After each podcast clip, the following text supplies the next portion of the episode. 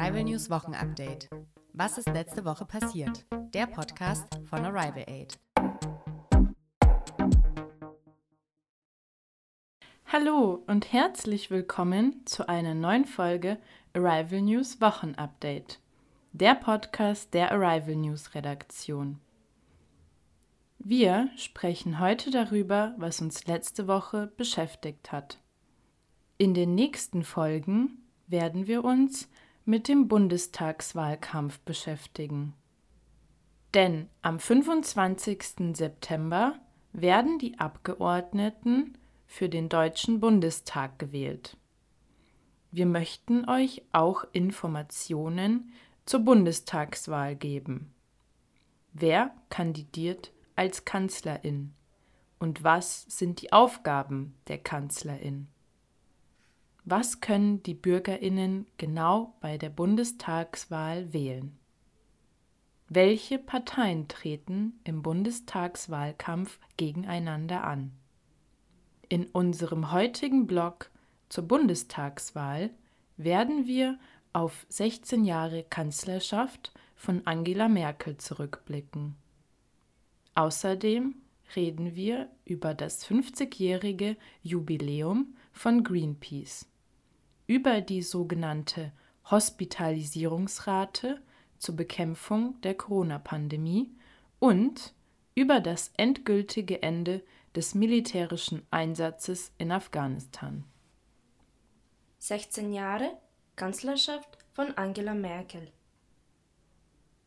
Mit der Bundestagswahl am 25. September 2021 gehen 16 Jahre Kanzlerschaft von Angela Merkel zu Ende.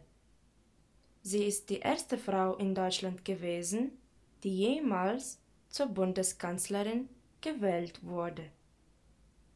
Zuvor waren nur Männer Bundeskanzler. Angela Merkel war sehr lange Bundeskanzlerin.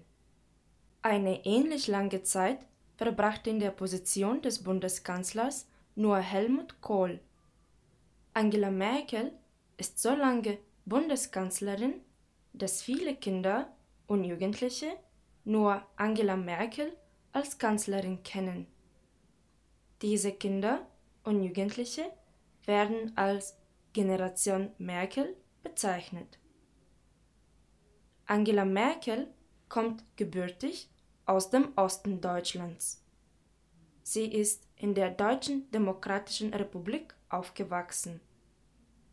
In Deutschland gab es bis zum Jahr 1989 zwei verschiedene Staaten, die Bundesrepublik und die Deutsche Demokratische Republik, die DDR. Angela Merkel war nicht von Anfang an politisch aktiv. Sie wollte zuerst Physikerin werden. Deswegen studierte sie Physik und schrieb sogar eine Doktorarbeit. 1989 wurde sie politisch aktiv. Sie betätigte sich in der politischen Partei Demokratischer Aufbruch. Die DDR war ein sozialistischer Staat. In diesem Staat gab es im Prinzip nur eine Partei, die SED. Außerdem wurden die Menschen sehr stark überwacht. Die sogenannte Berliner Mauer verhinderte, dass sich die Menschen der DDR so bewegen konnten, wie sie wollten. Die Partei Demokratischer Aufbruch kämpfte für Verbesserungen. Der demokratische Aufbruch dachte aber auch über eine Wiedervereinigung von Westdeutschland und Ostdeutschland nach. Ab dem 3. Oktober 1990 kam es zur Wiedervereinigung von Deutschland. Das heißt, die Bundesrepublik und die Deutsche Demokratische Republik wurden wieder zu einem gemeinsamen Staat. Nach der Wiedervereinigung wurde der demokratische Aufbruch Teil der christlich-demokratischen Partei CDU. Angela Merkel wurde sehr schnell zu einer wichtigen Person in der CDU. 2005 setzte sie sich gegen Gerhard Schröder durch und wurde Bundeskanzlerin. Angela Merkel war so lange Bundeskanzlerin, weil sie Krisen gut managen kann. Sie hat Deutschland durch große Krisen geführt, wie zum Beispiel die Euro-Krise, die Flüchtlingskrise und die Corona-Krise. Angela Merkel ist dafür bekannt, dass sie in ihren politischen Entscheidungen Kompromisse schließt. Außerdem handelt sie praktisch und logisch. Und nun zu den Neuigkeiten der Woche. 50 Jahre Greenpeace. Diese Woche hat Greenpeace sein 50-jähriges Jubiläum gefeiert. Greenpeace ist eine Umweltschutzorganisation. Greenpeace möchte auf fehlerhafte Entwicklungen aufmerksam machen und führt hierfür Proteste durch. Die Proteste sollen eine hohe Aufmerksamkeit erzeugen. Wichtig für Greenpeace ist, dass die Proteste immer ohne Gewalt erfolgen. Heute ist Greenpeace in mehr als 55 Ländern aktiv. Besonders bekannt ist Greenpeace für den Kampf gegen den Walfang. Die Hospitalisierungsrate. Die 7-Tage-Inzidenz ist seit dieser Woche kein wichtiger Faktor mehr für das Infektionsgeschehen im Land. Nun spielt die sogenannte Hospitalisierungsrate eine größere Rolle.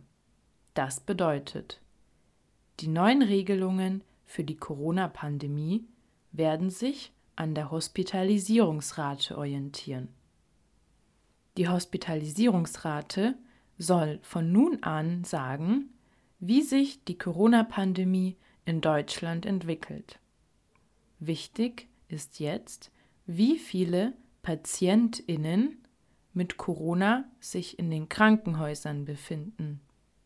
In die Hospitalisierungsrate fließen aber auch noch andere Werte ein. Zum Beispiel fließt in die Hospitalisierungsrate ein, wie viele Personen geimpft sind. Es wird auch geguckt, wie viele Plätze noch vorhanden sind, um Patientinnen mit einem schlimmen Verlauf zu behandeln.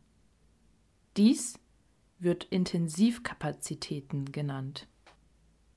Das Ende des Militäreinsatzes in Afghanistan.